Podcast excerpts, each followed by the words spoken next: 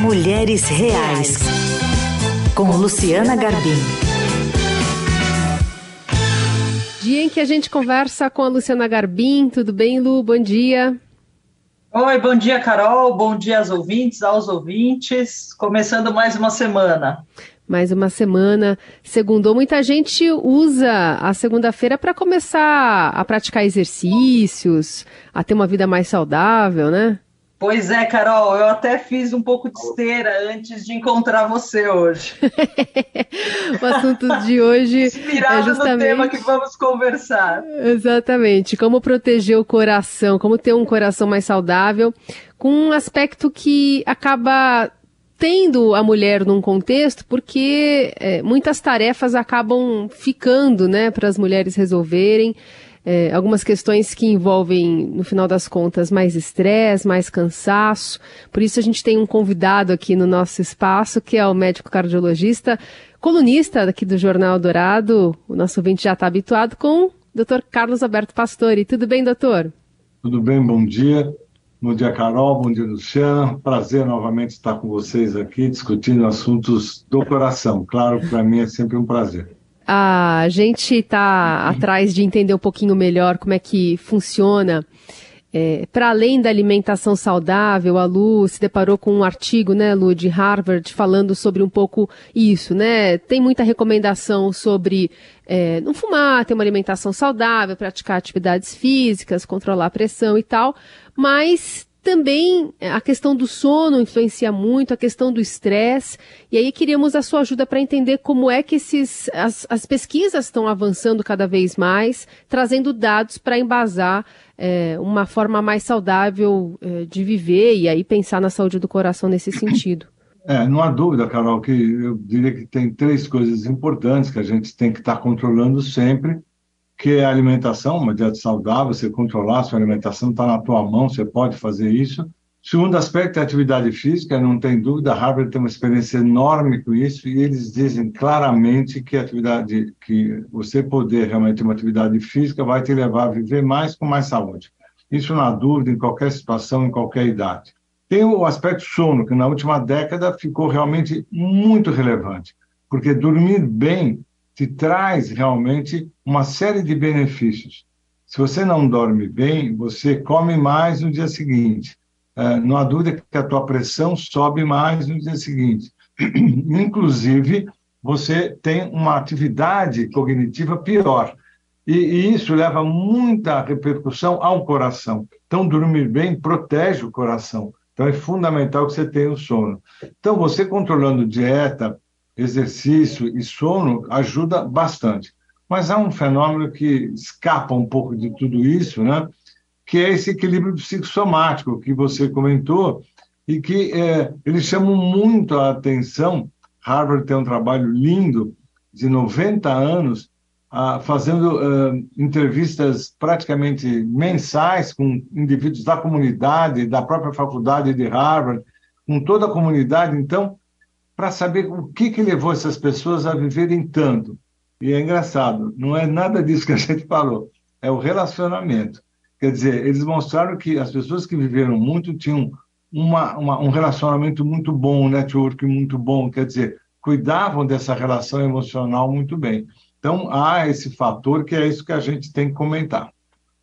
Doutora, a gente fala muito aqui na coluna Mulheres Reais sobre essa sobrecarga, né? Essa sobrecarga de, de demandas que a gente tem no dia a dia, principalmente mulheres que têm filhos, que trabalham, que precisam cuidar da família, às vezes tem pais idosos que dependem delas também. Claro que os homens também entram nisso, mas a gente vê, né, até umas pesquisas mostraram na pandemia que as mulheres ficaram ainda mais sobrecarregadas.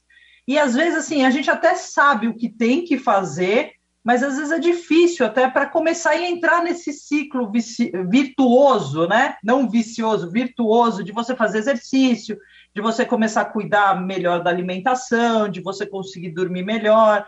Para os pacientes, assim, e para os ouvintes, para as pessoas que estão nos ouvindo, que recomendações o senhor daria para quem precisa começar, assim, para quem está meio na estaca zero e precisa entrar, sair desse ciclo vicioso e entrar nesse ciclo virtuoso aí da saúde? É, eu entendo realmente essa questão, porque As mulheres têm um período de vida onde sobrecarrega demais. É o trabalho, são os filhos, é a casa. Quer dizer, quando você é jovem, até né, você indo 30, 40 anos, tudo isso você vai suportando sem grande desgaste psicossomático, vamos dizer. É, é até incomum, agora, no entanto, mulheres infartarem antes da menopausa, muito raro. Né? As mulheres são muito protegidas do ponto de vista cardiovascular e os hormônios protegem muito. Após a menopausa, a conversa é um pouco diferente. Então, o trabalho tem que começar nessas décadas, que onde as mulheres já tiveram os filhos, quer dizer, que possam realmente parear um pouquinho. Tem períodos da vida com, com criança, tá, que é quase que impossível, né? E difícil essa relação familiar, porque você tem hoje várias tarefas, né? A tarefa do trabalho, a tarefa da casa, a tarefa realmente familiar, que desgasta muito, e eu acho que sempre é, é, tem é, possibilidade de começar. Mas eu acredito que isso é importante começar antes da menopausa. Porque se você consegue criar o espaço para o exercício físico, todo mundo diz, ah, não dá. Dá, porque se você fizer meia hora por dia, a própria, as próprias escolas americanas mostram que 200 minutos por semana já te traz diminuição de mortalidade, uma melhor longevidade. Então, trabalhar é ótimo, traz realmente aí muito, muita, uh, para as mulheres, traz realmente aí uma, uma, uma um benefício enorme estar vivendo o trabalho, mas é, como ela tem, a, a, vamos dizer, aquela demanda da casa, de, da família, isso às vezes espreme o horário. Mas eu acredito que um pouco que se consiga, não é tão difícil você fazer uma atividade. Com relação a essa parte dietética, eu acho que sempre é possível, né? Você pode criar na sua casa um ambiente saudável para alimentação, para todos, não para você, só para você e criar esse mecanismo do exercício para poder dormir melhor e poder enfrentar essas coisas. Eu acho que não, não, não tem época, viu, Luciana? Quando você puder começar, vale a pena sempre, né? E tem que ter hábitos saudáveis, que aí que a gente tem que discutir um pouquinho. Doutor, o senhor mencionou aí sobre a dificuldade, especialmente depois da menopausa. E no Brasil, a expectativa de vida ao nascer, pelo menos nos dados de 2019 do IBGE, é de 80 anos para mulheres e de 73 anos para homens. Então, as mulheres elas têm vivido mais e justamente nesse período em que os hormônios estão deixando de funcionar como funcionavam quando ela era uma, uma jovem. É, como é que os estudos também estão apontando é, caminhos para essa mulher é, lidar com essa questão do coração envolvendo uh, um, um, período ainda maior, né, sem esses hormônios é, na saúde do coração?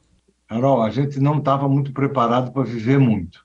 Só que é pior, porque eu brinco que mulher é ótimo, mas dura muito. Eu só tenho viúva no consultório, porque as mulheres não tem a menor dúvida que elas são mais longevas porque se cuidam mais, se preparam mais e têm um sistema cardiovascular muito mais preparado. Tanto que até a menopausa é difícil ter eventos cardiovasculares. Mas depois, na menopausa, se ela realmente se preparou bem e entra na menopausa, ela pode ter aí uma, uma longevidade enorme. Mas é claro, precisa ter cuidados com a obesidade, precisa ter cuidados com a depressão, precisa ter cuidados com a própria alimentação. E ela, claramente, as mulheres vão ao ginecologista, fazem exame todo ano, elas estão muito, muito ligadas a esses cuidados que sempre fizeram, mesmo na gravidez, etc. Agora, não tem dúvida que as mulheres são mais cuidadosas e mais preparadas do ponto de vista cardiovascular. A única coisa que eu te digo na, na, na menopausa é mais chata é que as mulheres têm uma tendência maior à depressão e isso dificulta um pouco esse trabalho que a gente precisa ter do exercício, da alimentação, dos cuidados que têm que ser mantidos, principalmente na menopausa. Mas, mesmo assim, a gente já vê a mulher mais preparada realmente para enfrentar esse período. E hoje em dia tem muita informação também, né, doutor? Acho que buscando Sim. fontes confiáveis aí, esses próprios artigos aí da Harvard Medical School tem muita coisa interessante e muita coisa em vários idiomas. Então é isso, sempre é tempo de começar e é melhor um pouquinho por dia do que nada, né? Exatamente, você não precisa. Aliás, a gente sempre comenta que é melhor fazer um pouquinho todo dia do que querer fazer tudo no fim de semana. O exercício é uma regularidade, né? Para o corpo, você fazer lá meia hora diário é o suficiente para você se sentir bem e para realmente conseguir manter a sua atividade do dia a dia. Hoje, assim, exercícios específicos. Está né? Tá claro que hoje nós temos que trabalhar pernas muito mais, às vezes, do que trabalhar só o aeróbio. Tem um trabalho recentíssimo aí da, da própria Associação Americana de Cardiologia, mostrando que se você colocar exercícios de força junto com o aeróbio, você tem mais longevidade e menos mortalidade. Quer dizer, tudo isso está escrito, você pode fazer, atividades físicas são variadas, e você pode fazer isso em casa, em qualquer lugar. Quer dizer, não há essa dificuldade. O difícil, como digo, é começar, né? Quer dizer, você precisa encaixar isso na sua vida para que você possa realmente viver mais, né? mais viver com qualidade, né? Você não tem a mínima graça. Né? Que seja um incentivo essa conversa aqui para as mulheres que estão também nos ouvindo. Os homens também, hein? Todo mundo pode se sentir encorajado.